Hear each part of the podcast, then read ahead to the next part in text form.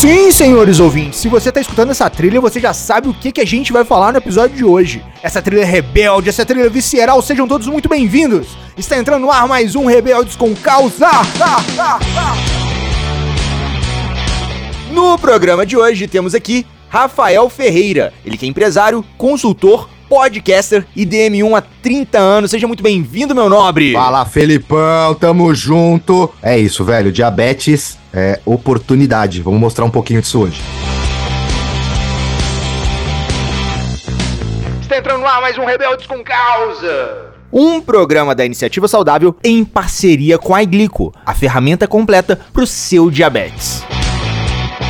E sempre ao meu lado, a minha musa da podosfera, idealizadora da Iniciativa Saudável, educadora em diabetes e endocrinologista. Seja muito bem-vinda, doutora Fernanda Castro. Quem não se comunica, se estrumbica. E eu sou o Felipe do Carmo, aumente o som, porque tem muito conteúdo novo chegando para te mostrar que você pode ser saudável. saudável.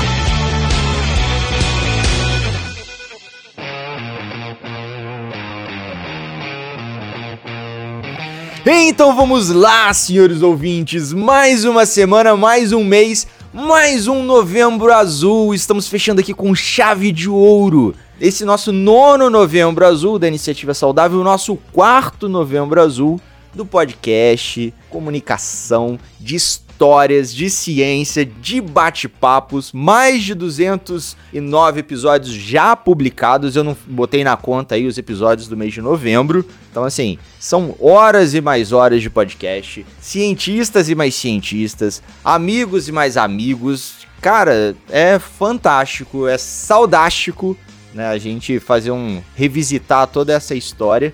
E, para a gente fechar com chave de ouro esse novembro azul, tem um podcaster especial. Um podcaster dos podcasters. Os dois podcasts, pelo menos até onde eu sei, Podosfera, sobre diabetes mais antigos do Brasil.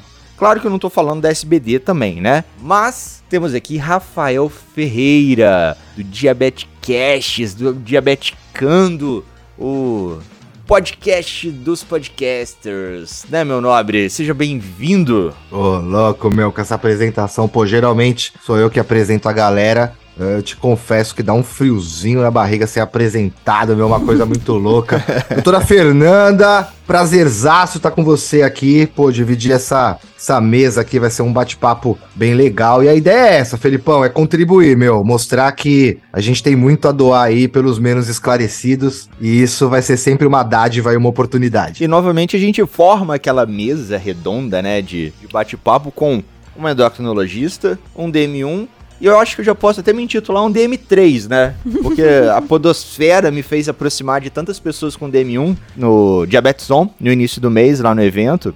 Uh, eu queria uma pulseirinha azul do Correndo pelo Diabetes. Inclusive, o Bruno e o Emerson já gravaram com a gente. Tô tentando ajustar a agenda aí de novo com o Emerson, pra gente falar da centésima maratona. E o mês inteiro, desde o Diabetes On, eu fiquei andando com a pulseirinha azul no braço. Aí vira e mexe, alguém me perguntava, né? Pô, qual é a da pulseira? Aí eu pegava e falava um pouquinho do diabetes lá. Aí o pessoal, ah, é? Olha, mas você tem? Não, não, tem não. Tem um pezinho ali ainda, mas tô correndo dele. Um pezinho no DM2. o projeto do Bruno é correndo pelo diabetes. O meu é correndo do diabetes. Ah, muito bom. tipo, diz o Mário que ninguém é perfeito, né? Mas eu falei assim, Mário, eu quero continuar imperfeito. Com... Tenho vários amigos que são perfeitos aí, mas. Perfeitos com diabetes? Eu... É, mas até quem é diabético não tá livre disso, não, meu. Porque, pô, eu tenho, eu tenho uma do lado no braço direito uma tatuagem da molécula da insulina e do lado esquerdo uma tatuagem escrito diabetes tipo 1A positivo. E o pessoal pergunta: você é diabético, meu? Eu falo, não, pô, essa tatuagem aqui era tava mais barata no dia que eu fiz lá. Falei, faz,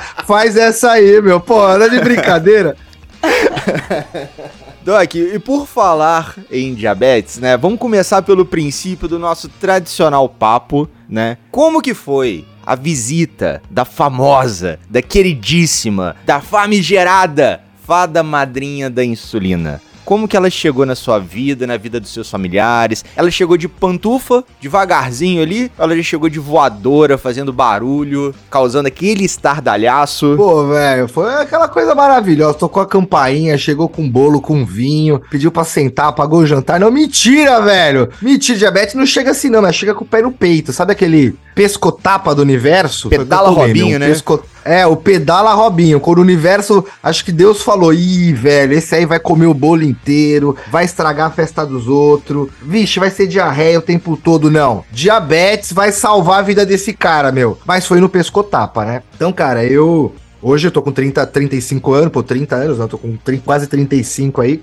Minha. Quando eu. Antes de eu nascer, minha mãe, quando tinha 18 anos, a irmã dela, com 17 anos, faleceu de diabetes. Naquela época, isso 1980, não tinha informação, não tinha médico, não tinha oportunidade, né? A gente convivia realmente com o medo da diabetes, e isso ainda reflete hoje em dia, né? Muito do que as pessoas conhecem hoje é um pouco do reflexo do medo dessa época. E pô, de uma forma assim trágica, minha tia saiu do hospital e voltou pra casa, teve uma festa em casa e tudo mais, na casa dela, né, com a minha mãe. E aí ela comeu, eu lembro que ela, minha mãe conta até hoje que o que ela queria comer era batata frita, porque era algo que ela gostava, e não tinha ideia que isso vi- virava açúcar. E aí foi feita uma festa, comemorou e tudo mais, e foi o último dia de vida dela. Ela dormiu, acabou não acordando. Pô, isso causou um trauma na família, né? Enfim, minha mãe fez todos os exames durante toda a vida e aos 32 anos, quando sofreu um nervoso perto de casa, roubaram o carro nosso na frente de casa, ela passou muito mal, não parava de vomitar, se sentia muito fraca, a gente levou ela para o hospital, descobriu que ela era diabética. Na época, por falta de informação, ela foi classificada como diabética tipo 2, né? É, hoje já é mais entendido que ela é uma diabetes tipulada, que desenvolveu, o metabolismo dela foi enfraquecendo, mas já era propenso ao desenvolvimento de um diabetes tipo 1, né? E aí ela, durante 10 anos mais ou menos, se tratou como diabetes tipo 2, somente com medicamentos, mas ainda assim levando uma vida sedentária. E aí o diabetes tipo 1 foi estabelecido, né? E ela acabou virando insulina dependente. Eu com 6 anos de idade, cara, quando em casa eu tinha aqueles filtros de barro, de. Aqueles filtros que são 4, 5 litros de água. Pô, a gente, né, a gente já passou dos 30, que a gente sabe que é um filtro de barro. Se você não sabe, você perdeu uma oportunidade de tomar uma aguinha com gostinho de. Que, era incrível, é outro nível de água. Eh, Não tem mais hoje em dia, É aquela coisa que quando você estudava na escola, a professora falava assim: olha, a água tem que ser insípida, inodora e incolor. Aí você, peraí, mas ela tem gosto e tem cheiro a água lá de casa. É, é, é um mais um é igual a três, tá tudo certo, velho. E, porra, eu tomava um filtro desse por dia, meu, acredita? Então, todo dia minha mãe falou, pô, peraí, tô enchendo o filtro de manhã, aí de manhã o Rafael já, ô, mãe, enche o filtro de novo. Ela achou isso estranho, só que imagina, meu, ela tinha perdido minha irmã com diabetes. Ela já era diabética, ela sabia o quanto isso era ruim. Então ela, tipo, ah, não, só tô tomando bastante água. Ela não quis comprovar no começo. Porque eu, eu entendo ela, de verdade, né? Porque falou, pô, imagina meu filho agora diabético, aí minha irmã é um pouco gordinha, ela pensou, pô, daqui a pouco a irmã também vai ficar, é, enfim. E aí fiquei quase um mês nessa brincadeira aí. Aí comecei a ficar um pouco fraco, desanimado. Tinha seis anos de idade. Por uma criança ativa, eu me tornei totalmente inativo. E aí um dia ela falou: ah, vamos fazer o exame aqui de, de, de, né? Fazer a ponta de dedo. Então, pra quem não sabe aí, o MGDL lá da, da- do aparelhinho é miligramas por decilitro de sangue. Então, quando minha mãe mediu deu 3, eu lembro, deu 380, eu não lembro se era 383 ou 386. Isso significa que tem 386 miligramas de açúcar em 100 ml de sangue. É muito açúcar. Então o sangue vai começar a ficar mais viscoso, né? Eu posso ter vários problemas aí que são oriundos da diabetes. Ninguém morre de diabetes, morre desses problemas aí de ter, por exemplo, um sangue viscoso, enfim, o que não é o padrão. E aí, não, eu fui pro hospital, cheguei no hospital, o médico, não, tudo bem, diabético, ó, provavelmente vai ter que tomar insulina, mas assim, aqui ele falou, a gente não consegue te dar um tratamento contínuo, você precisa ir numa clínica, passar no endocrinologista. Não, não tinha endocrinologista no hospital, até hoje em dia tem pouco, mas é, ainda é mais fácil. Naquela época não tinha. Então, aí no dia seguinte eu fui pra uma clínica, Imagina, eu lembro que eu saí do hospital, eles me deram um pouco de insulina lá, regular. Acredito que foi regular, eu tomei umas seis unidades de insulina, esperaram um tempinho lá, mediram, tava 200 e pouquinho, falaram, não, agora vai baixar, pode ir pra casa. E me liberaram, eu fui pra casa. E, e no outro dia eu fui numa clínica, porque já, aí já era uma clínica que a minha mãe passava também, né? Como ela já era diabética. E eu lembro, assim, foi uma consulta rápida, bem rápida. O cara falou: não, tá diabético, é isso mesmo, vai ter que tomar insulina, tá aqui. Eu lembro que era tipo 3 e 4 unidades, uma coisa assim, e era só insulina NPH. E aí, meu, olha que louco. Dos meus 6 anos de idade aos meus 20 anos, eu só tomei insulina NPH. Eu nunca, eu nunca tomei uma insulina regular. Eu nem sabia para que servia. Eu não tinha associação disso. Eu, meu pai pagava um médico particular pra gente. Eu lembro que na época eu pagava 300 reais numa consulta. Ó, isso em. Meu, imagina quando lançou o real, que o salário mínimo era 300 reais, eu pagava 300 reais numa consulta. Então era, era, era sofrido, porque era para pagar para mim e para minha mãe. A gente ia médica assim. Eu, eu lembro que ela nunca me pediu fundo de olho, eu passei nessa médica durante 14 anos. Ela nunca olhou meus pés. Nunca. Nunca falou assim, ó, tira a meia, deixa eu ver seus pés. Deixa eu ver se tem uma frieira no pé. Deixa eu ver como que você cuida dos seus pés. Sabe? Perguntas básicas que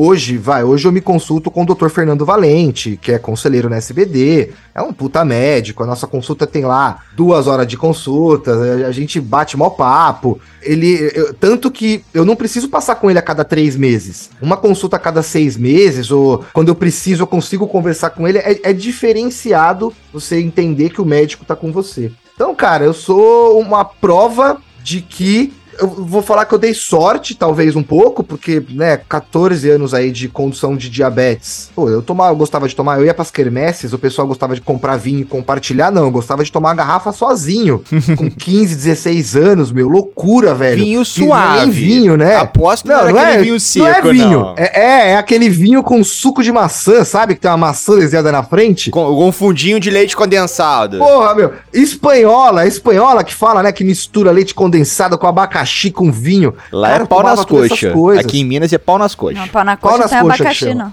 Ah, não tem pau, não tem abacaxi. Tem abacaxi? É, tira abacaxi e ah, vira tá, pau não, nas coxas. eu, mano, pão, cara, sempre adorei muito comer pão. Comia dois pães de manhã, pão de tarde. Eu sempre tive uma alimentação, assim, altamente calórica e, e com muito carboidrato e só insulina NPH até os meus 20 anos. E aí, com 20 anos, eu tava muito mal, me sentindo muito mal. E quem me salvou foi o Orkut, velho. Porque dentro do Orkut, eu caí numa comunidade de diabéticos e lá tinha uma diabética chamada Séries e a Séries falou para mim: existe uma insulina chamada ultra rápida. Eu falei: como que é? Ela falou: é, uma insulina que faz ação rápida. Eu falei: não. Mas eu tomo, eu já tomo NPH. Ela falou: não, é outra insulina. Eu falei: ah, então eu paro de tomar NPH? Ela falou: não. Você toma NPH, que é insulina de base, que vai permitir você respirar, andar e pensar. E aí você vai tomar outra insulina para tudo que você comer. Você tá tomando insulina porque você come? Aí sabe quando cai a ficha? Falei, putz, entendi. Tô há 14 anos fazendo merda, meu. E aí, cara, aí foi onde houve a transformação aí, e aí eu realmente comecei a entender o que, que era diabetes. Então, se você tá ouvindo a gente aqui, tá um pouco perdido e tá tipo, puta, minha diabetes tá alta, eu não sei o que tá acontecendo. Calma, tal, talvez não, eu tenho quase certeza que o que tá faltando é uma mudancinha de chave, talvez uma informação que não esteja encaixada no meio, porque a diabetes, ela é muito comum um mais um dá dois e meio. É comum isso na diabetes. não dá para explicar. Agora, um mais um dá 14, isso nunca aconteceu. Nem comigo, nem com ninguém que eu conheço que tenha uma boa diabetes. A não ser que tenha um outro problema. Então, meu, acho que a diabetes é isso. É um convite pra gente poder se cuidar e, meu, comigo foi esse pé no peito que eu tomei lá, porque já veio com impacto familiar de uma tia ter morrido e tudo mais. E, pô, eu tive muita sorte, cara, de ter 14 anos aí com uma total falta de cuidado e hoje aí ter realmente virado a chave e, pô, né? Enfim, com auxílio de tecnologia, alguma coisa que a gente ainda vai falar. Olha lá, ó, glicemia agora 128, um exemplo, meu. Informativos ao vivo, senhores ouvintes. Ó, pra não falar que é mentira, hein, meu? 128, pô, é um exemplo aqui, meu, de, de diabetes. E, isso depois de comer, hein? Que você falou que fez um lanchinho agora há pouco. Cafezinho com pãozinho, queijinho branco, cafezinho com leite, ó. Comi pão, não é pão integral, porque para mim, apesar apesar de eu ser diabético, mas você não come pão integral? Não, porque se eu comer pão integral, eu tenho um pouco de refluxo. Isso desde moleque, um pouco de gastrite. E pão integral me dá uma gastrite horrível. Então eu prefiro comer um pão normal. Ao invés de eu tomar insulina com 15 minutos de antecedência, eu tomo com 20 Foi até por isso que eu pedi pro Felipe, falei, ó, oh, vou atrasar um pouquinho o podcast, porque eu vou tomar insulina agora, vou esperar 20 minutos e vou comer algo que não é integral, que vai fazer uma ação rápida no meu corpo. Então eu preciso estar tá com a insulina agindo um pouco mais, e aí eu consigo fazer esses manejos. É informação, né? Sem informação a gente não consegue chegar em lugar nenhum, não Sim. tem jeito. E esse é o objetivo, um dos objetivos do nosso podcast, né? Levar a informação onde quer que seja, onde tiver um pouquinho de internet ali para baixar um áudio, já dá para pessoa se informar sobre diabetes e, e, de uma forma divertida, né? Assim, bate-papos mesmo, vida real, coisa que, que ela vai ter prazer de escutar e não uma aula que ela vai dormir.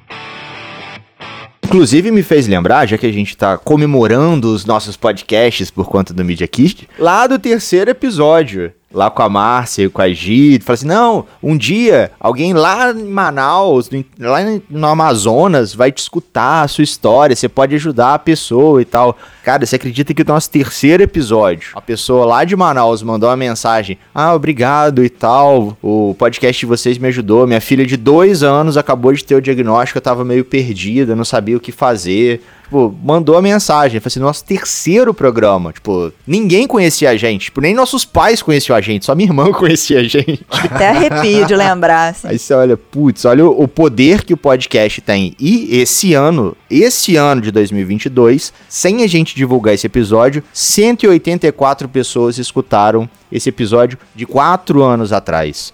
Então, assim, olha a cauda louco, né? longa né? do episódio, né? Então, a nossa conversa hoje, nos próximos anos, as pessoas vão continuar escutando, né? Porque é uma informação importante. É uma educação em diabetes importante. E a, e a, e a informação salva, né? O Tom Bueno costuma falar, né? Que informação é, é um dos remédios, né? E é um remédio do bom.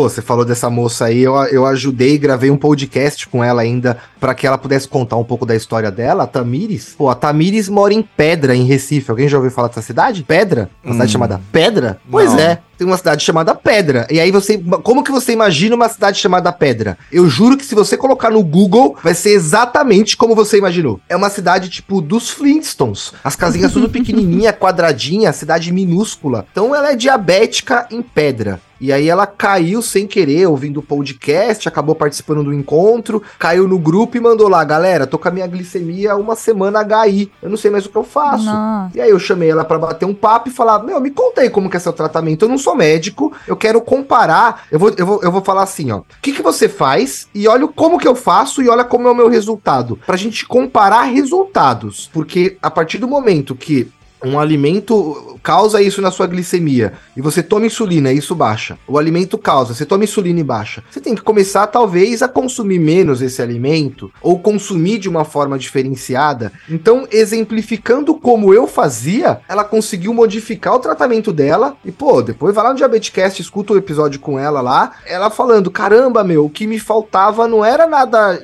grave, não, era só informação. Tipo, ah, eu tomava. A menina tomava, acho que 40 ou se, se não me engano, era 60 unidades. 40, 40 unidades de insulina NPH de manhã, mais 20 unidades de insulina NPH de noite. Aí ela, ela não sabia que a insulina poderia ser levada com ela, como ela mora num lugar muito quente, ela não tinha como levar a insulina. Ela falou: minha insulina tem que ficar na geladeira, porque aqui é 45 graus, 40 graus. E aí eu falei para ela: pô, compra uma bolsinha de colocar gelo lá. Para ela falou: mas eu não tenho como, eu não tenho nem recurso. Enfim, aí pô, compra... eu falei: meu, o problema é a bolsinha. Aí comprei a bolsinha, mandei a bolsinha para ela, e aí ela falou: caramba, agora eu levo a minha insulina pra faculdade. Então, se a minha glicemia estiver alta na faculdade, eu já consigo tomar insulina, coisa que eu não conseguia antes. E eu nem sabia que eu poderia tomar insulina. Tipo, o médico falou para mim que eu só poderia tomar insulina antes de comer, não para corrigir a minha glicemia. Ele não me deu essa autonomia. Ela falou: então eu tomava 10 de regular antes de comer e comia.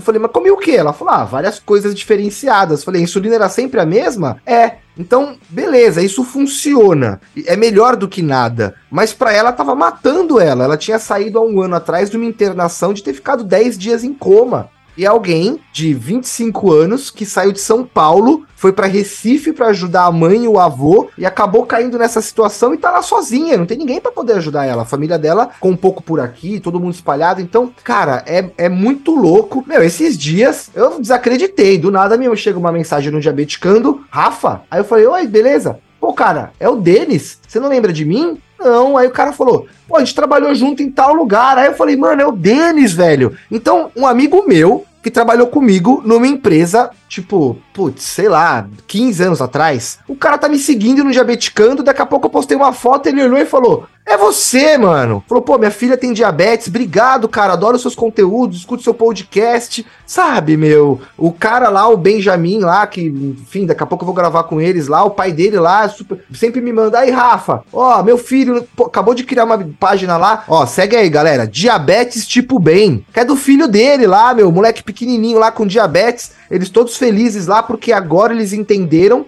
que a diabetes não é nada, né? A diabetes é só uma oportunidade. Aí o dia que começou o podcast, falei, ó, tô mandando um abraço pro Ben, hein, meu? Ó, Ben, ó, tô falando de você nesse podcast, depois quando vocês ouvirem aí, tamo junto, Alexandre, o pai dele também. É, o moleque ficou mal feliz, velho. Aí eu paro e percebo, caramba, olha o poder de influência que eu, Felipe, Fernanda, a gente tem de arrastar, meu. A gente arrasta uma multidão assim, tipo, de gigantesca fazendo o que a gente faz. Não precisa estar tá perfeito, só tem que estar tá feito. Então, mano, eu acho que é isso, velho. Acho que a gente consegue, sabe? Quando a gente faz bem feito e, e, e, modifica o nosso redor. Aí vai modificando, modificando, daqui a pouco você chega em Manaus. É muito louco, né, cara? Eu não sei o que, que você sente com isso. Eu não consigo explicar, mas acho que você sente algo parecido. É tipo dormir o sono dos justos para mim. Cara, é, é um negócio que me fez lembrar lá no Diabetes Zone. Eu e Nanda, a gente mora numa cidade no interior de Minas, senhores ouvintes. É uma cidade pequena, tem 100 mil habitantes. Só que a pandemia surgiu aí e a gente tinha que continuar o podcast, a gente queria continuar e fez com que a gente gravasse com pessoas de fora da nossa cidade. Né? E chegamos no Rafael, chegamos na Marina, chegamos no Lucas, chegamos no Fred, chegamos na Talines, chegamos no Wagner, chegamos num monte de gente do Brasil inteiro. O primeiro contato, o primeiro feedback fora do nosso círculo ali de convívio físico. Uma pessoa desconhecida, on, né? Assim, do nada. Completamente desconhecida.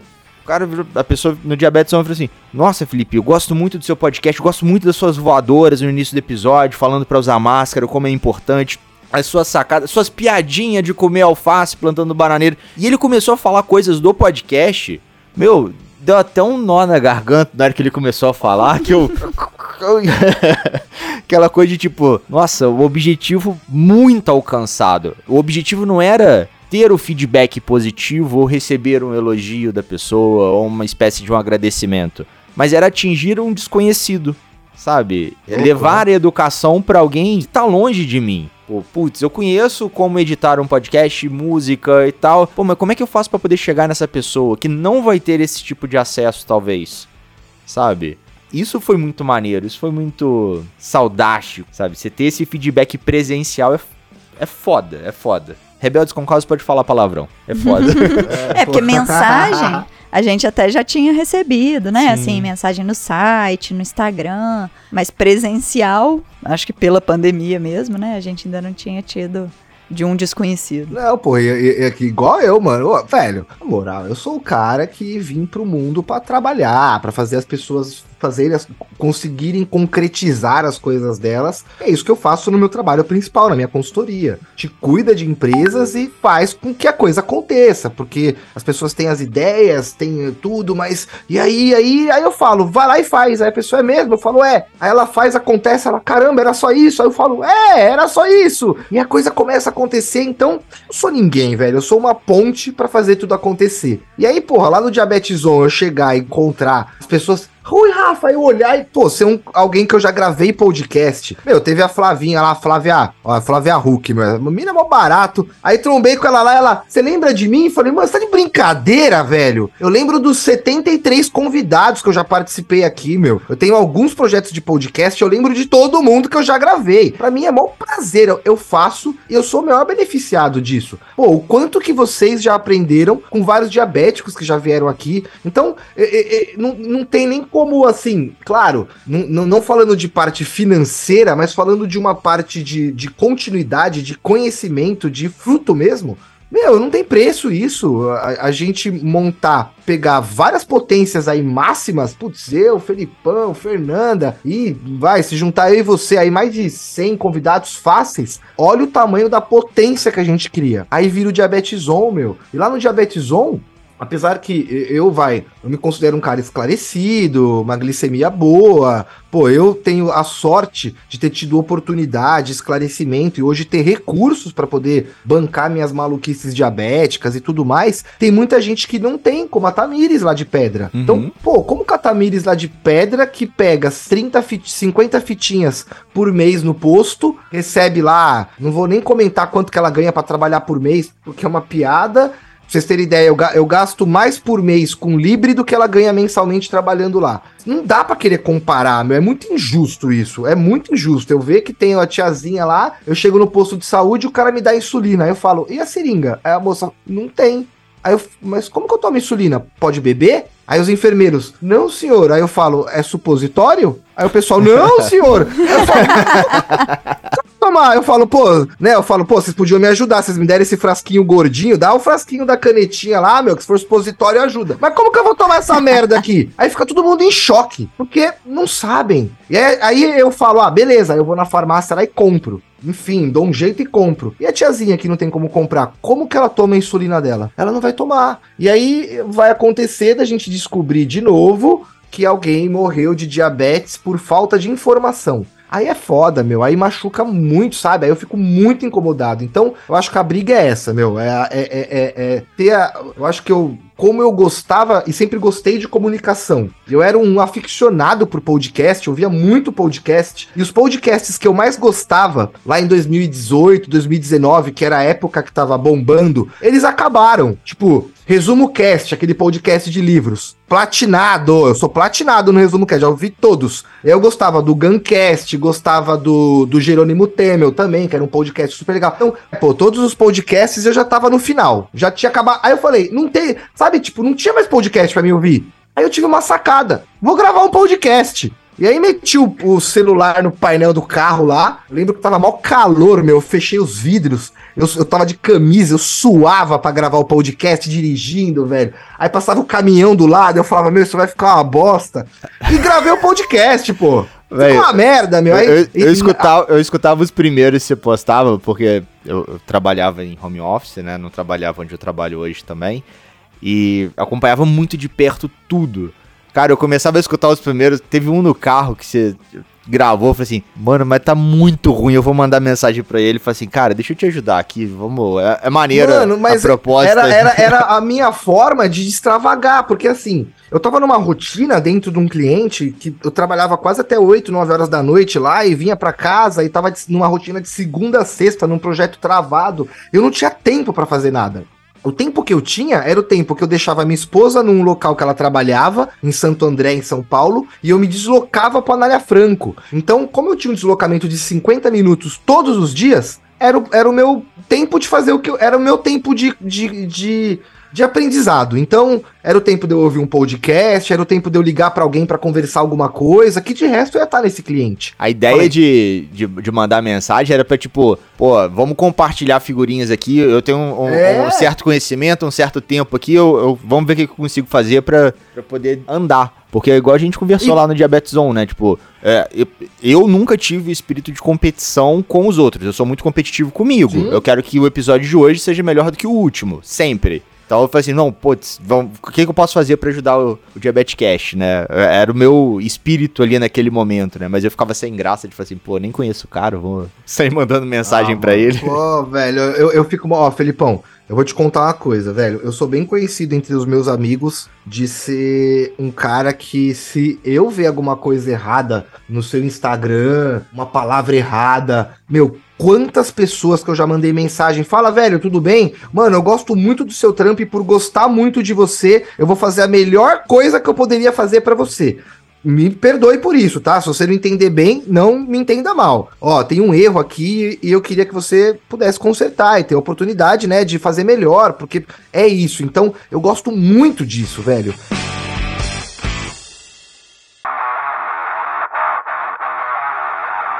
Meu, que loucura, velho. Eu, chegou no momento da minha vida que eu tinha duas opções.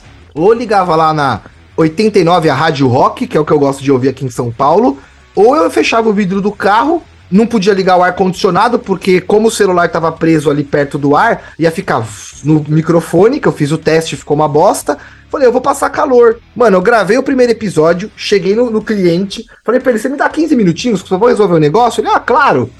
É, então, meu, eu, lembro que eu cheguei lá, naquela época não era subir o episódio para uma plataforma. Você tinha que entrar no Spotify, criar uma conta no Spotify, subir o episódio, embedar, meu, era chato pra caramba fazer o negócio. Eu fiquei quase meia hora para montar ali o processo, entender. Aí subiu o episódio, arquivo cru, assim, sem edição nenhuma e mandei pra minha esposa. Falei, escuta isso aqui. Ela falou, não, tô trabalhando. Eu falei, não, é rapidinho. Ela, mano, você criou um podcast, velho. Eu falei, ó, oh, agora eu sou podcaster.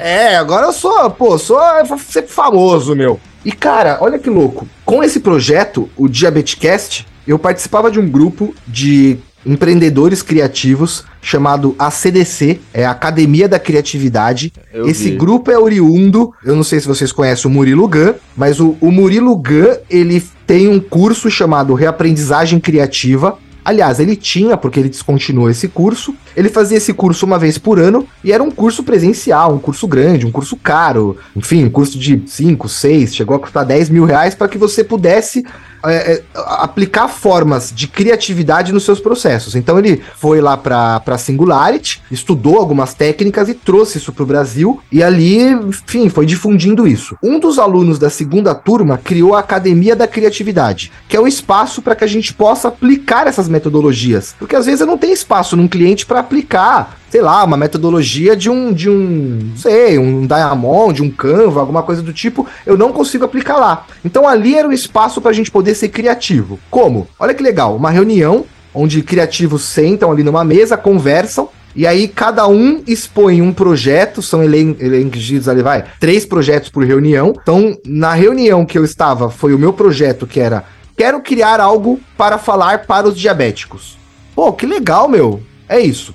Aí você apresenta a ideia, sai com um coffee break, volta e quando você volta, existem as mesas montadas com esboço de cada projeto e as pessoas que se solidarizaram e que entenderam que poderiam contribuir sentam na mesa do projeto. Então comigo sentou uma nutricionista, sentou uma psicóloga, olha que legal, tinha um projeto de psicologia, mas a psicóloga preferiu sentar comigo. E aí a gente começou a discutir sobre o que poderia ser o diabeticando. E ó, eu tenho até hoje esses post-its aqui e que as pessoas foram, né, colocando ali. Meu, tem foi 50 post-its, imagina, 10 pessoas criando o mesmo projeto.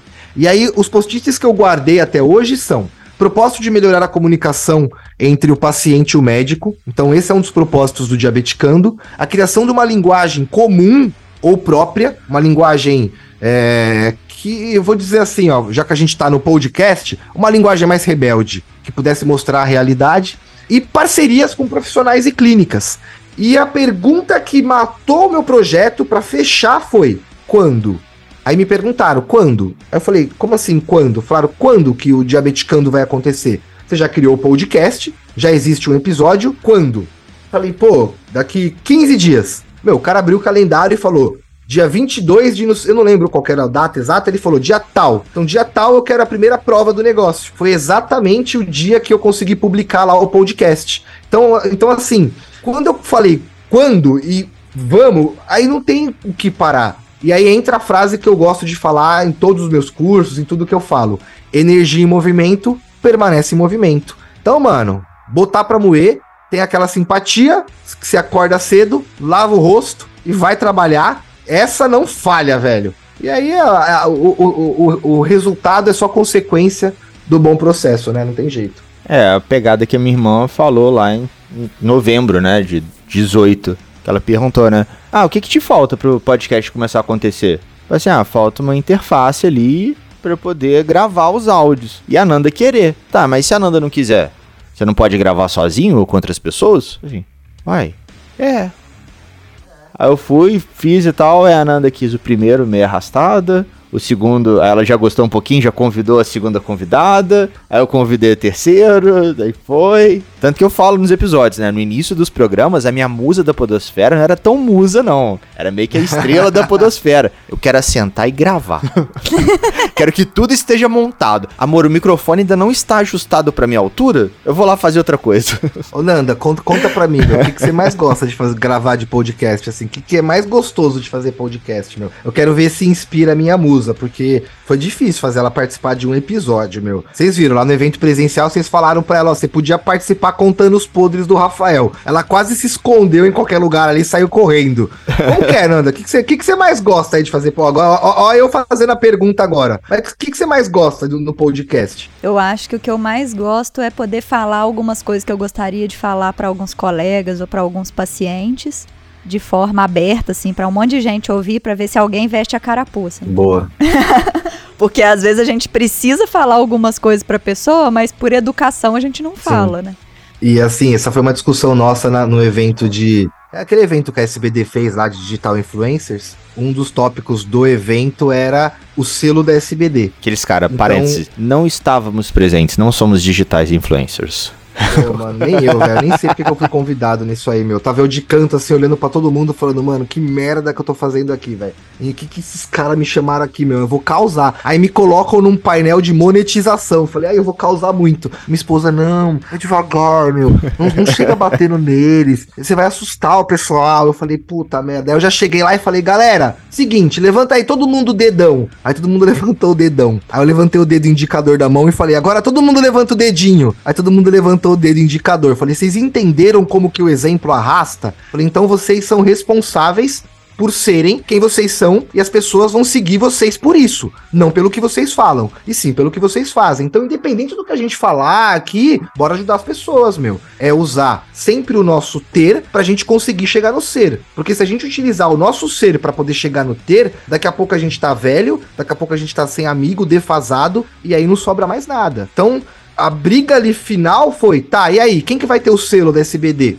Aí eu falei, ah, eu não quero selo, porque como assim selo? Pra mim ter um selo, eu não vou poder falar, sei lá, não vou poder falar palavrão. Eu adoro SBD, tá? Acho que é um puta órgão que fez, fez e ainda faz muito pelos nós, por nós diabéticos, né? É, mas, tipo, eu não quero ter um selo da SBD. Eu não quero, porque aí que isso vai me limitar? O que, que eu vou ter medo de falar ou não vou ter medo de falar? Pô, eu sou conselheiro na ADJ. Aceitei esse desafio junto do Lucas e estou como conselheiro na ADJ por um período é, bianual. Então, esse ano e ano que vem, a gente já está se envolvendo para poder fazer algumas coisas. Mas algo que eu deixei bem claro para ele é: Lucas, não precisam, vocês não precisam me apoiar em nada, porque eu não estou buscando apoio de vocês. Eu que quero apoiá-los e contribuir para que a DJ continue fazendo o que ela faz de bem, que é ajudar as pessoas. Eu não sou médico, mas a DJ tem médico, então eu posso pegar um diabético que eu ajudo e encaminhar para a DJ. É, então eu quero fazer isso, mas eu não quero ser limitado. Ah, porque o Rafael é conselheiro da ADJ, ele não. Eu falei, velho, talvez numa reunião que vocês vão ter aqui, eu não vou estar de terno. Você tem alguma oposição contra isso? Ele falou, não. Eu falei, então beleza. Eu quero ser eu. Então, tudo aquilo que eu pudesse ser eu, aí nisso eu compactuo 100% com a Nanda, meu. Eu não quero que alguém fale, ó, oh, não, você não pode falar isso. Não, quem não pode falar? O podcast é meu. Eu, eu paguei meu microfone, vocês estão loucos? Eu paguei tipo, o microfone, é, é isso, eu paguei a edição, Porra. eu dediquei pra um monte de coisa e você vai me oh, imitar aqui? 80 dólares por mês o Spreaker, meu. Me ajuda aí, velho. Vem com conversinha, não, mano. Aquela é, coisa, é, é, bem assim, Aquela meu. coisa, eu não mando em porra nenhuma. Se eu não puder mandar no meu podcast, aí fudeu. Porra, velho. Pô, às vezes eu já não mando nem na minha diabetes, velho. Ela que manda em mim. Eu falei, agora no podcast sou eu que mando, meu. Eu não mando no meu cabelo que caiu no decorrer da vida.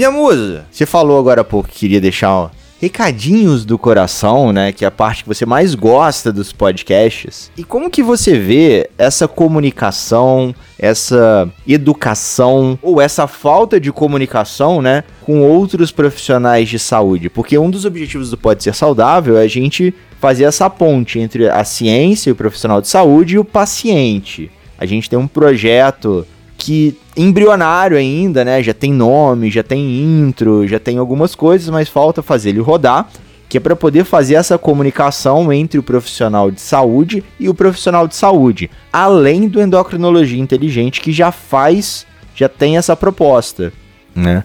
Como que você vê quase que esse mercado, esse nicho, né, essa deficiência dos seus colegas ou dessa eficiência dos seus colegas? Então, uma coisa que eu vim aprendendo, inclusive por influência do Felipe aí, de escutar pessoas que falam sobre como comunicar. Então, muitas coisas que a gente veio estudando junto, que eu fui escutando, absorvendo aqui por osmose do Felipe também. Tapinhas uma na das, cabeça. Uma das melhores formas de comunicar é você perguntando para a pessoa. Então, por exemplo, perguntar qual é a dor dela, perguntar o que, que ela acha daquilo, como que ela está se sentindo, ou se você quer que ela faça uma certa coisa, você ir perguntando até ela decidir que ela precisa fazer aquilo. Porque quando a gente tenta impor alguma coisa, e muitas vezes na pressa eu faço isso, porque, por exemplo, eu vou demorar 15 minutos para poder chegar num ponto que eu preciso com o paciente perguntando.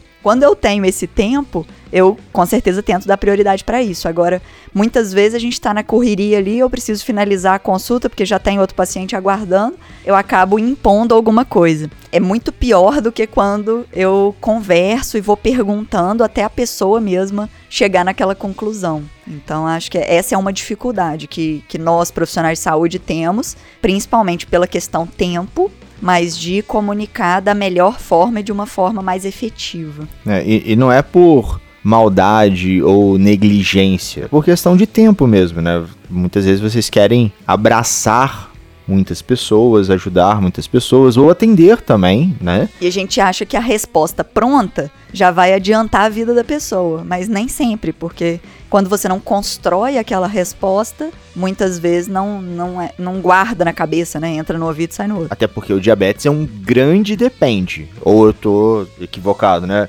O, Rafael já falou no início: 2 mais 2 pode dar 2,5, dependendo 3. Não vai dar 14. Mas 2 mais 2 vai dar 2,5. E, e, fazendo, é, e fazendo a brincadeira, meu, a Elo conta lá, pô, ela já ouviu falar a história de que o paciente chegou com a diabetes alta, o médico falou, mas você tá tomando a insulina? O médico, o cara falou, tô, mas como que o senhor faz? Ah, eu tô aplicando e depois eu, eu chupo a laranja. Hã? Como assim laranja? É, como o senhor mostrou. Não, aí o médico, para ensinar o cara como aplicar insulina, pegou uma laranja e aplicou a insulina na laranja e falou: é assim que o senhor aplica. Aí o cara tá aplicando a insulina na laranja e chupando a laranja depois, velho. Putz, chupando uma laranja é com louco. gosto de diesel, né? É muito louco. Puta, gosto Meu de diesel. Deus. Eu achava que era gosto de enxofre. É, mas boa, diesel é, é uma, é uma boa alusão. Meu, chega do nível do cara colocar insulina no café tipo, o, o paciente. É, ah, o senhor tá tomando a insulina? Tô, coloco no café, porque o café tira um pouco o gosto dela, e tô tomando no café. É, por isso então, que eu então, sempre aí... falo, tá aplicando, né? Porque se a gente fala tomar, é, pensa em beber mesmo, né? Assim, tomar É muito oral. louco, né? Então, pra gente, assim, ó, quando, quando você. Se você falar pra mim, tomou sua insulina ou tomou seu remédio, você, a gente cria uma alusão e vai pro caminho certo, né? Tem pessoas que não, que elas realmente vão tomar insulina, né? É então, literal, cara, né? O Cananda falou é, é literal, porque. E aí, sabe o que, que vem isso? Eu acho que vem por conta do medo. Porque se você não tem medo da sua glicemia, mano, eu não gosto, não gosto, ó, já tô me posicionando. Tem poucas coisas que eu me posiciono, mas eu não gosto daquela campanha de diabetes que você enche o balão e fica batendo na bexiga. Eu acho aquilo idiota, velho. Eu acho que vale a pena colocar gás hélio e amarrar a bexiguinha no braço. Eu acho mais sensato. Dá para ficar batendo na bexiga, tá, mas a bexiga parece que tem vida própria, ela vai pra um lado, pro outro. Eu acho imbecil aquilo. Eu acho bom amarrar no, no, braço. Então, a diabetes é a mesma coisa, velho. Tem as duas opções. Dá para você ficar batendo na bexiga lá e, mano, ela vai pra um lado, pro outro. Vocês já brincaram de bater em bexiga, velho. E, e aí a bexiga, quando você coloca ar normal, com o tempo ela vai ficando murchinha assim, é muxibinha. Eu não quero ficar muxibinho, meu. Então, pô, eu, eu, a ideia é essa: é você ter a informação para que você tenha o manejo. Você ter o controle da diabetes e não a diabetes ter controle sobre você. Porque é o, é o, a diabetes vai ter controle sobre você. Então, ah, não me, não me cuidei, não comi, minha glicemia tá alta, não tô tomando água, aí me machuquei, aí não cicatriza, aí gera um problema, aí vi não sei o que lá. Daqui a pouco, puta, uma amputação, é porque eu sou diabético, aí desmotiva, aí não quer comer bem, não quer beber. Então é uma coisa tão louca que se você não para e fala, opa, peraí, meu, não, eu preciso começar a fazer alguma coisa. O que, que é fazer alguma coisa? Pô, eu vou, eu vou começar a entender o que me faz mal. Eu vou começar a praticar uma atividade física. Eu vou buscar um médico. Eu vou buscar um grupo de apoio onde pelo menos lá eu tenho o um mínimo de informação para poder entender o que eu posso fazer com a minha diabetes tem segredo, né, velho? É, e, e claro. acho que junto com a informação, também o autoconhecimento, né? Uou! Porque. Bingo! Demais, né, meu? Porque senão, se você não se autoconhecer, a minha, a minha diabetes não é a mesma diabetes das outras pessoas. Então, se você se autoconhece, meu, é mágico. É, acontece, por exemplo, o que eu falei do pão integral. Pô, eu comi pão integral durante sei lá quanto tempo. Aí eu gravei um podcast, eu não lembro com quem que foi. Aí a pessoa falou para mim: Você já tentou? Olha que louco, meu, o podcast. Eu, eu, já, um dia eu vou falar pro meu médico: Ó, você vai perder, velho, porque eu vou, eu vou me tratar com os meus convidados. Meus, tipo, pô, é a melhor consulta que tem, porque eu aprendo cada coisa. Então, ó, e se você substituísse o pão? Aí sabe, eu parei e falei: nossa, é verdade. Faz tempo que eu não como um pão normal durante dois, três dias para ver o que acontece. Porque um dia só não é teste, né? Cara, Puts, no terceiro dia que eu comi o pão, eu falei, não acredito, mano. Porque eu não sei se você sabe o que é refluxo. É você ficar arrotando o tempo todo sem parar com a sensação de que o alimento quer voltar e que você não tá digerindo ele. E, e, e, e, quando, eu, quando você deita, quem tem refluxo um pouco mais forte, como o meu, dependendo da forma que eu deito, nossa, me dá uma azia horrível e aí é, é muito ruim. E tem gente que tem refluxo com pão normal, né? Então, assim, é muito autoconhecimento. É mesmo? É, Olha que louco. Aí, eu não é. sabia dessa, tá vendo? Uhum. Por exemplo, ontem eu tava conversando com uma paciente e ela tava falando: Ah, eu não sei se eu tô errada de fazer isso. Eu tô assim, não, é o seu autoconhecimento. E ela falou, tá dando certo. Eu falei, então tá, então continua. Então, assim, ah, não, eu tenho que aplicar insulina. Se eu aplicar insulina 10 minutos antes do pão, já dá certo. E o Rafael falou que para ele tem que ser 20. Então, assim, cada pessoa tem que ir tendo essa percepção. Só que para ter essa percepção, não é assim, ah, eu me sinto bem ou eu sinto com dor de cabeça. É medir a glicemia né? Se você não tem um sensor, mede na ponta de dedo. É isso que essa paciente faz. Ela mede, por exemplo, antes de ir para academia, e aí ela come uma banana e a glicemia mantém igual a, a depois que ela volta da academia. Então, para ela tá funcionando. Agora, quando ela acorda com a glicose um pouquinho mais alta, ela tem que aplicar um pouquinho de insulina, porque senão ela chega da academia tá alta. Então, assim, cada pessoa vai tendo essa percepção. Não vai acertar de cara da primeira vez. E também não pode fazer umas coisas muito bizarras pra, pra, pra não ficar ruim também, né? Assim, ah, é, não, tá, não tá, me vem tá um chá, hein, meu? Alto, pelo amor de Deus. É, é, inventa moda de chá, não. Mas, assim, também de não se colocar em risco, né? Tipo, ah, não, tá, tá 110, tá muito alta, vou aplicar muita insulina e vou pra academia. Vai ter uma hipo lá no meio da academia e vai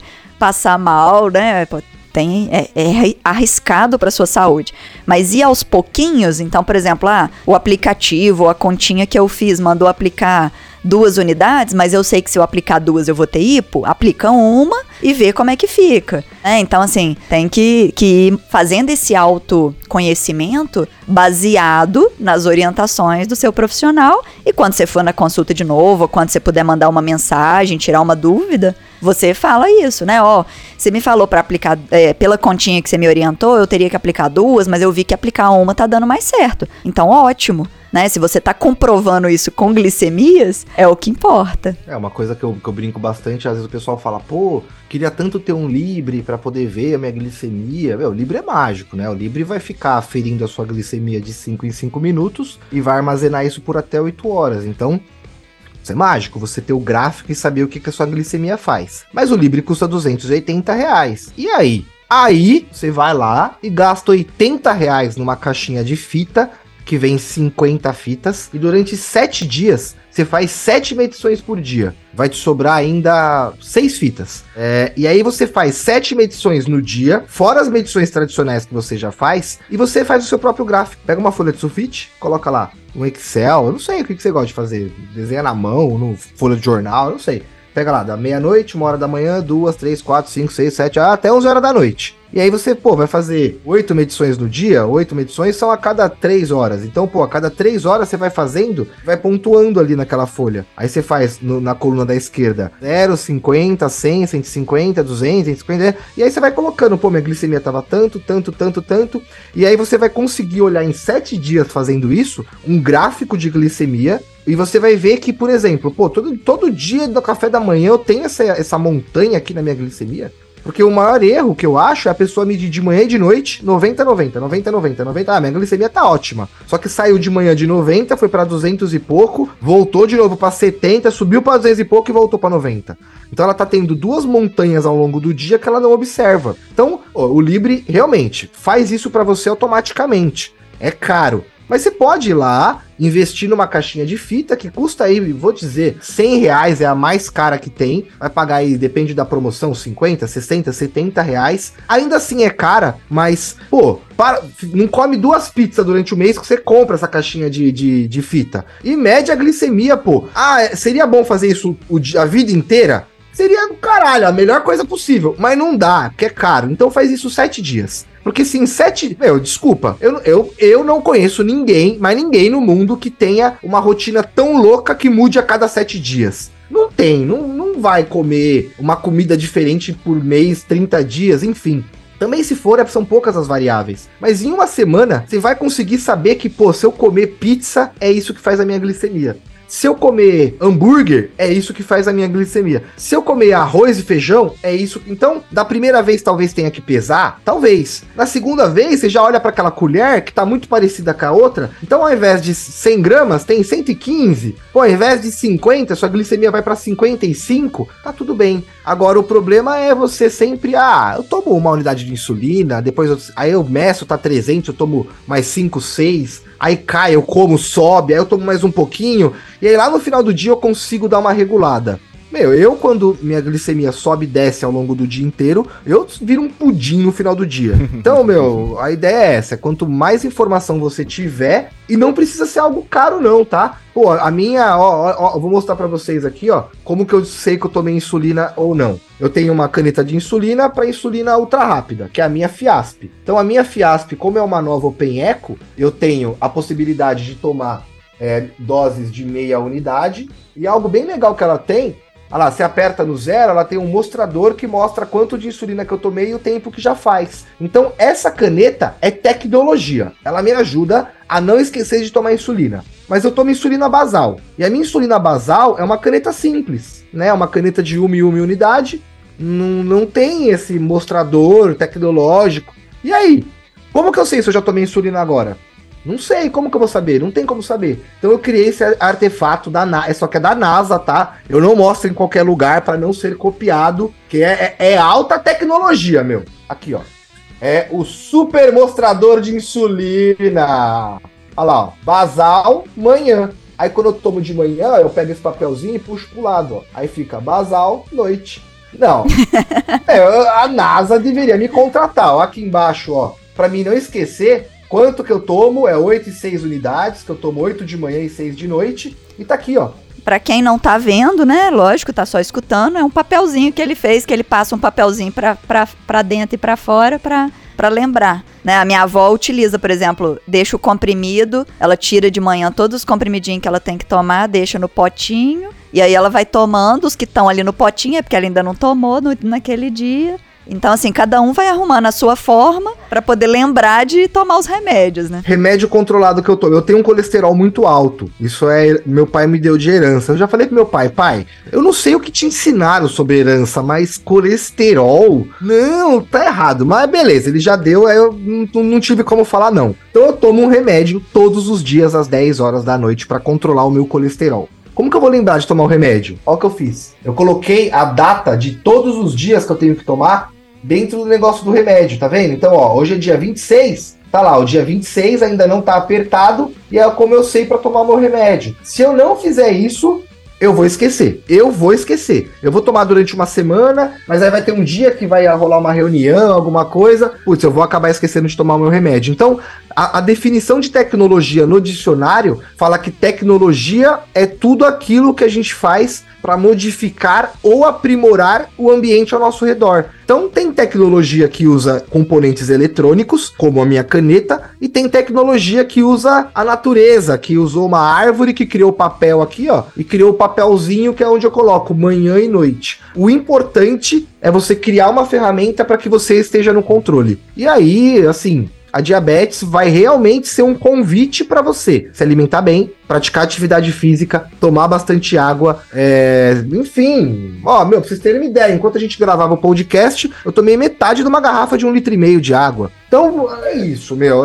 Eu não vou morrer de diabetes. Vocês vão descobrir que eu morri muito louco pulando de paraquedas lá do Himalaia lá e deu ruim o paraquedas. O cara era diabético muito louco, ele não devia nem estar tá fazendo isso. Mas de diabetes, e ainda morreu com um bolo. Agora de diabetes, mas jamais, velho. É. Essa tô safo, velho. Essa aí eu tô livre. Não, e hoje em dia a gente sabe que tem como, pela informação, pela educação, pela divulgação dos tratamentos. A gente sabe que tem como não morrer de diabetes, né? Como morrer antigamente, por exemplo, de cetoacidose ou de hipoglicemia. Então, assim, a gente tem como evitar isso. Porque mesmo hipoglicemia não é uma coisa assim fácil de conseguir morrer de hipoglicemia, digamos. É uma pessoa que já tem muito, há muito tempo sempre hipoglicemias frequentes e que não preveniu e que aí ela vai parar de sentir que tem hipoglicemia e realmente pode vir a, a, falecer de hipoglicemia. Mas isso não é uma primeira vez que ela tem hipoglicemia na vida que isso vai acontecer, né? Então, assim, a não ser que ela aplicou lá 100 unidades de insulina querendo morrer de hipoglicemia, né? Mas uhum. fora isso, não tem, não é uma coisa assim fácil, né? Agora, essa comunicação, ela também precisa ser bem feita, né? Porque às vezes, igual a gente estava falando lá do de tomar insulina, muitas vezes o paciente manda mensagem para mim, para outros profissionais, muito, às vezes eu prefiro falar assim, não, manda em áudio para ver se eu entendi, porque manda sem pontuação, manda sem nada, assim, tudo bem, pode ser que o paciente não tenha esse estudo, não tenha essa forma de comunicar, então é melhor falar, né? Então, assim, é, eu prefiro que mande um áudio e eu escuto do que mandar e eu entender coisa errada, ou eu mandar por escrito e o paciente entender coisa errada, né? Porque é, é importante, assim, essa forma de, de comunicar para a informação realmente chegar, né? Sim, é para que você esteja no controle, né? O pessoal fica com medo e aí talvez por conta do medo acaba fazendo. Aí, ah, vou fazendo assim de qualquer jeito. Puta, quantas pessoas no grupo às vezes eu vejo, ah, eu tomo insulina quando eu lembro, às vezes nem tomo, mas você fica, caramba, meu, que putz, podia ser diferente, né? Então é isso, acho que a gente junto aí vai brigando pela informação e a gente consegue fazer sim, com certeza. Com toda certeza.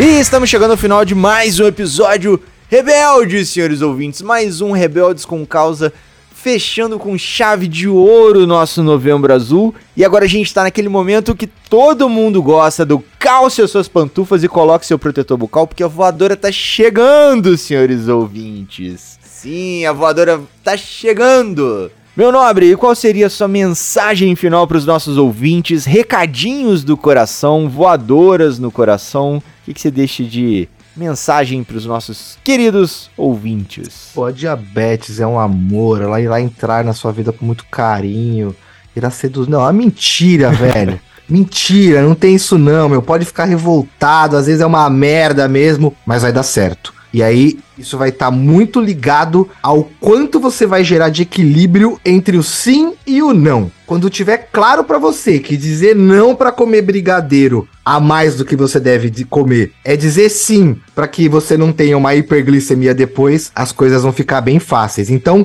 deixe sempre claro qual é o seu sim qual é o seu não, para que na hora ali você seja sempre preparado. Diabetes é um convite e energia em movimento permanece em movimento. Felipão, Nanda, obrigado pelo convite, maravilhoso. E é isso, meu. Bora, vou comer um doce agora que eu sou diabético. Excelente. Que isso, primeiro podcast de muitos. Vamos, vamos fazer outras agendas aí, vamos trocar mais ideias. E você, minha musa da podosfera, que deixa de recadinhos do coração, voadoras no coração. E a, a comunicação, ela tá junto com a educação. E no diabetes não pode ser diferente. Então, se você tem dúvida, se você acha que entendeu uma coisa, mas não tem certeza, confirma, tira sua dúvida e você vai conseguir ter muita, muita informação de qualidade e muita educação sobre diabetes se você tirar essas dúvidas. E tirar essas dúvidas com as pessoas que realmente têm o conhecimento sobre diabetes, que são educadores em diabetes, que têm diabetes há muito tempo e se informam, se atualizam, buscam informações com profissionais de saúde. Porque assim, a tendência é que os profissionais de saúde e as pessoas que lidam muito com diabetes estejam sempre atualizadas de acordo com a ciência. Então, assim, é lógico que nem todos estão, então a gente tem muitos charlatões por aí que vão te falar que o normal da glicemia é abaixo de 70, Nossa. mas a gente tem também aqueles que, que vão ser maioria, né? E que vão te informar realmente que a glicemia normal ali vai ser entre 70 e, e 170, 180, por exemplo, né? Então, assim, vamos pensar que você pode tirar suas dúvidas e querer saber, ah, não, mas quando eu tô em jejum, quanto que é o normal? E depois que eu como, não tem problema, pode perguntar de novo, a gente não liga. Então, não fica com dúvida, porque isso faz parte da comunicação. Não pode ser só do médico para o paciente. Né? Tem que ser também essa informação e comunicação do, do paciente para o médico. Sempre que você, senhor ouvinte, escutar alguém é, te vendendo ou te oferecendo, seja na internet ou seja no consultório, uma fórmula mágica, uma fórmula milagrosa, a bala de prata, como diz o professor Marcelo, né? Aquela coisa que, nossa, vai solucionar todos os meus problemas e eu não vou ter esforço nenhum. Desconfie. Desconfie porque. É, é um tiro no pé. É um tiro no pé, o atalho sai caro. Você pode até chegar no seu objetivo a curtíssimo prazo, mas depois a fatura vai chegar. Então, assim, não existe chá milagroso. Não tem água de quiabo, chá de quiabo, chá de cana de açúcar no crânio de uma caveira do cemitério. Não existe isso. A gente já gravou um programa falando sobre isso. Eu, eu, eu, já gravei um podcast, ô Felipão, uma vez com uma moça que a mãe dela obrigou ela a fazer xixi dentro de um mamão. Aí tinha que enterrar o mamão a não sei quanto de, de distância da terra. Não resolveu, velho. Infelizmente. Nem é. Se nem essa deu certo, Esquece. Não, essa daí pelo menos ela não teve que beber. O João, que gravou com a gente, virou e falou assim: Felipe, a minha mãe me levou no cemitério. Ela fez um chá de cana-de-açúcar eu tinha que beber no crânio de um, de um cadáver. pra curar o diabetes? É, aí não deu certo e me deu chá de. Carqueja? Chá de. Era chá de uma planta que tinha na porta da casa dele lá, que não sei quem falou.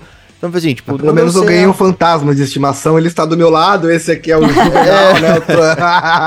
agora ele me acompanha, ele é diabético, morreu diabético e agora eu ganhei o espírito que anda comigo. Só serve para isso, não façam, hein? Então, assim, galera, é, de novo, né? A com... eu, pra quem me conhece, sabe que eu gosto de brincar com as palavras, né? A comunicação gera educação. E a educação gera ação. Comunique-se, eduque-se e haja.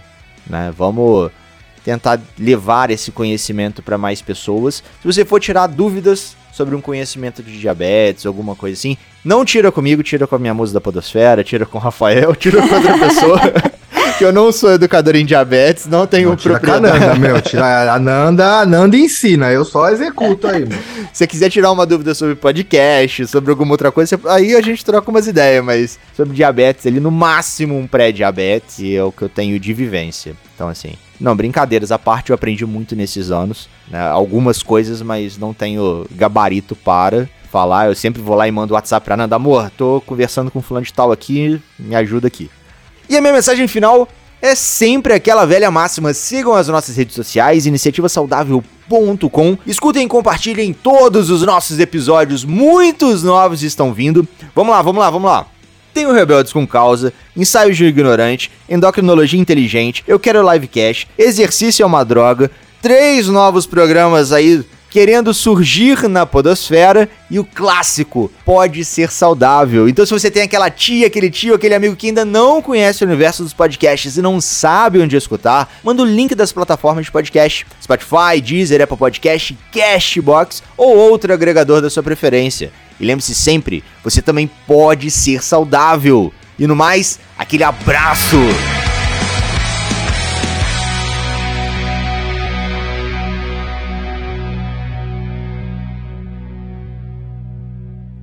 Esse episódio foi editado por Estúdio Casa, o lar do seu podcast.